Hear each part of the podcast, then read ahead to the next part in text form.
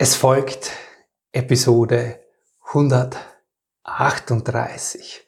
Und heute geht es um das Thema Hochsensibilität und was du als Hochsensible in deinen Beziehungen auf keinen Fall tun darfst. Herzlich willkommen und grüß dich beim Podcast Heile dein inneres Kind. Ich bin dein Gastgeber Stefan Peck und ich unterstütze dich auf deinem Weg mit deinem inneren Kind. Hallo, Servus und herzlich willkommen. So schön, dass du da bist und ein Stück deiner Lebenszeit mit mir heute teilst. Bist du Hochsensible? Kennst du Hochsensible? Wenn nicht oder wenn du dir unsicher bist, dann findest du es heute in dem Video raus und wir gehen vor allem da rein in ein Thema, was mich schon lange und oft beschäftigt.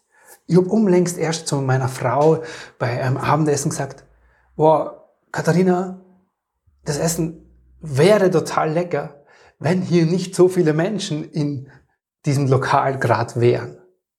Das heißt, ich selbst bin hochsensibel und konnte in dem Moment das Essen gar nicht so genießen, weil so viele Reize um mich herum mich ständig ablenken und mir meine Aufmerksamkeit nehmen und ich mich dann nicht mehr wohlfühle und dann mir das Essen nicht mehr schmeckt. Das ist nur ein kleines Beispiel aus meinem Leben Hochsensibler. Aber wir wollten doch ganz woanders hin. Wir wollten dahin, wo es ums Thema äh, Beziehung führen geht, um Partnerschaft geht und was du da drin als Hochsensible vielleicht erlebst oder vielleicht auch kennst. Vielleicht kennst du ja auch einen der folgenden Sätze.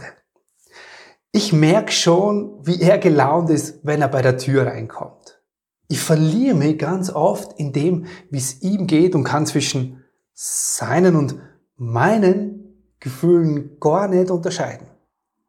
Wie sich andere fühlen, das kann ich total gut und klar spüren. Bei der Frage, wie es mir geht, weiß ich oft gar keine Antwort darauf.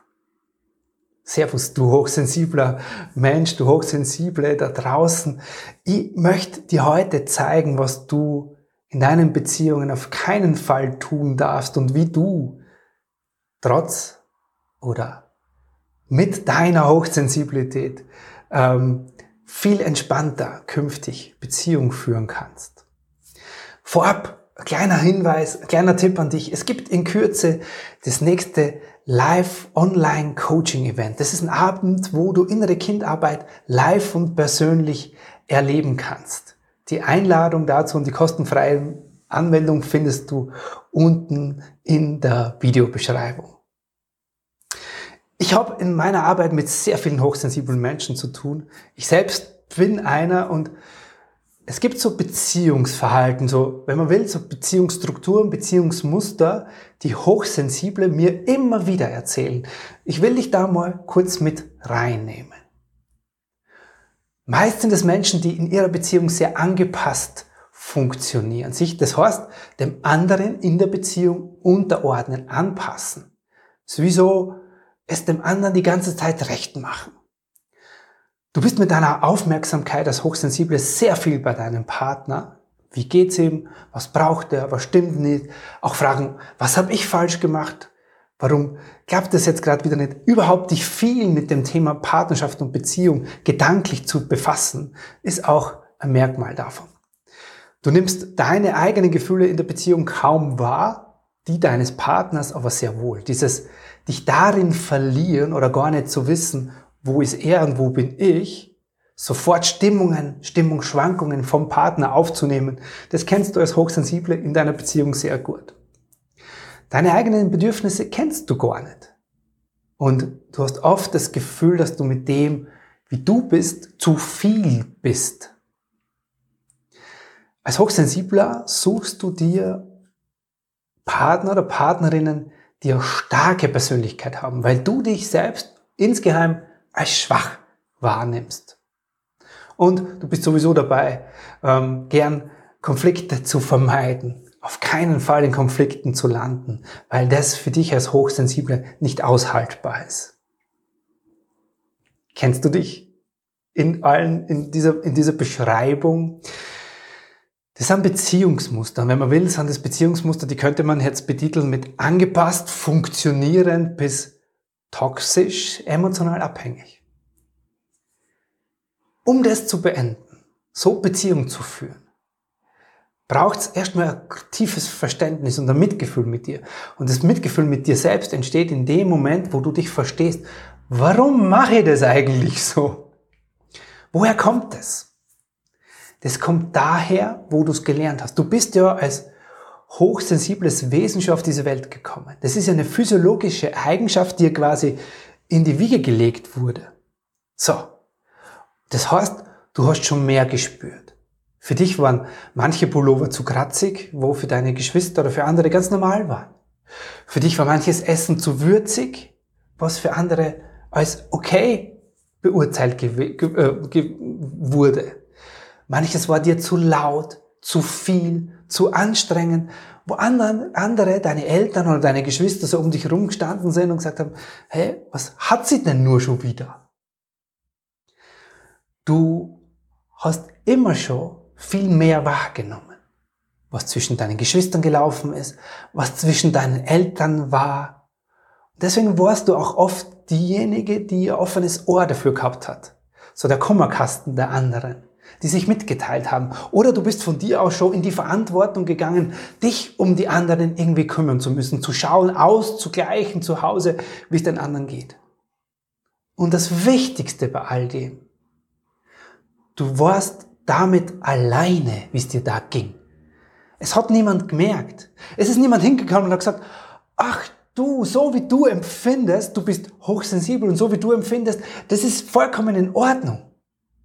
Im Gegenteil, meistens hast du, wenn du das geäußert hast, das, was du empfindest, wie es dir damit geht, hast du eine auf den Deckel gekriegt und alle anderen haben gesagt, naja, das ist nicht normal, so wie du bist. Das heißt, du hast keine Ansprache dafür bekommen. Hochsensible schildern mir ganz oft dieses Gefühl, so in der eigenen Familie, in der Herkunftsfamilie, da wo du aufgewachsen bist, ja, du hast dir immer schon anders gefühlt. Du warst wie so die Außerirdische oder das schwarze Schaf, so wird es oft benannt.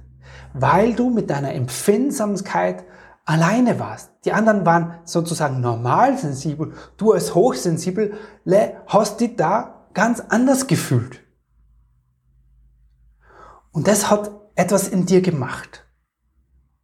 Du hast darin nachdem das niemand gesehen hat, nachdem dich da niemand darin bestärkt hat, nachdem du dich damit alleine gefühlt hast, hast du angefangen, dich selbst dafür zu beurteilen. Was ich fühle, ist nicht richtig. Ich, es ist zu viel. Ich mit meiner Emotionalität bin eine Belastung. Ich darf mich so gar nicht fühlen. Ich bin nicht richtig, so wie ich bin. Ich darf so nicht sein.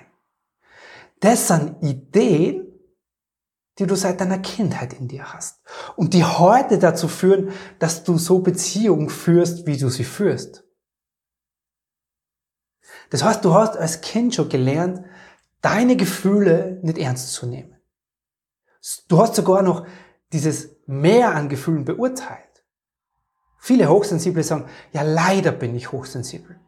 Leider ist mir das zu viel. Leider nehme ich so viel wahr. Leider spüre ich so viel. Anstatt diese Hochsensibilität als deine Qualität, als etwas Wunderbares zu sehen, hast du gelernt, dich dafür zu beurteilen. Und du hast gelernt, dich nicht um deine Bedürfnisse zu kümmern und du nimmst dir keine Zeit für dich. Heute ist dein Leben voll mit vielleicht der Kinderbetreuung oder dem Job und dann kommst du nach Hause und bist in deiner Beziehung und deiner Partnerschaft oder dein Partner kommt nach Hause, dein Mann, dein Partner und dann kümmerst du dich auch noch um diese Beziehung. Der Freiraum für dich selbst geht dabei vollkommen unter. Und das ist der erste Schritt, den du tun kannst, um künftig anders Beziehungen zu führen. Neben dem, dass du jetzt verstehst, ah, warum ich das mache, ist der erste Maßnahme, die du ergreifen kannst, ist dir klar zu machen, dass du Freiraum für dich alleine brauchst dass du Zeit brauchst, um dich zu erholen. Sei es jetzt von der Zeit mit den Kindern, sei es jetzt von der Zeit in deinen Beziehungen, sei es aber andere Dinge, die dich, die dir schnell zu viel sind, die dich zu viel reizen. Hochsensibilität ist eine Überempfindsamkeit deines Nervensystems. Das heißt, du brauchst unbedingt Raum und Zeit für dich. Es geht jetzt nicht darum, dass das viel Zeit oder Stunden sein müssen, aber ein kleiner Moment jeden Tag, wo du für dich bist, einen Freiraum für dich hast, wo du energielos wirst, wo du dich wieder erholen kannst und wo du dich wertschätzt für das, was du empfindest, was du fühlst. Weil daraus entsteht dann dieses, dich wieder spüren zu dürfen. Daraus wirst du diese Bewertung aus deiner Kindheit los, mit dem zu viel zu sein, andere zu überfordern, nicht richtig zu sein, zu emotional zu sein, hinzukommen, zu dem das zu entdecken als eine wundervolle Qualität. Es beginnt darum, dabei dir diesen Freiraum, diese kurze Auszeit jeden Tag mit dir zu nehmen um wieder Energie loszuwerden, um Energie zu tanken. Und daraus entsteht dann etwas, nämlich eine neue Qualität, dich selbst zu sehen, dich selbst fühlen zu dürfen und dich wertzuschätzen für das, wie du bist. Und das ändert extrem viel in deiner Partnerschaft, in deiner Beziehung. Wenn es dir jetzt so geht oder wenn du andere Menschen kennst, denen es auch so geht, dann hilf ihnen doch, indem du ihnen dieses Video weiterschickst. Für alle, die mir jetzt im Podcast gelauscht haben, vielen Dank fürs mit dabei sein. Ich hoffe, du konntest dich da drin wiederfinden, erkennen in deiner Hochsensibilität. Und du bist natürlich herzlich eingeladen, um wirklich da rauszukommen, dein inneres Kind an die Hand zu nehmen. Dafür wünsche ich dir ganz, ganz viel Mut, ganz, ganz viel, ja, Herz für dich dir zu erlauben, diesen Freiraum für dich zu schaffen, auch in deiner Beziehung. Auch wenn du gerade vielleicht dich in einer emotional abhängigen oder toxischen Beziehung fühlst,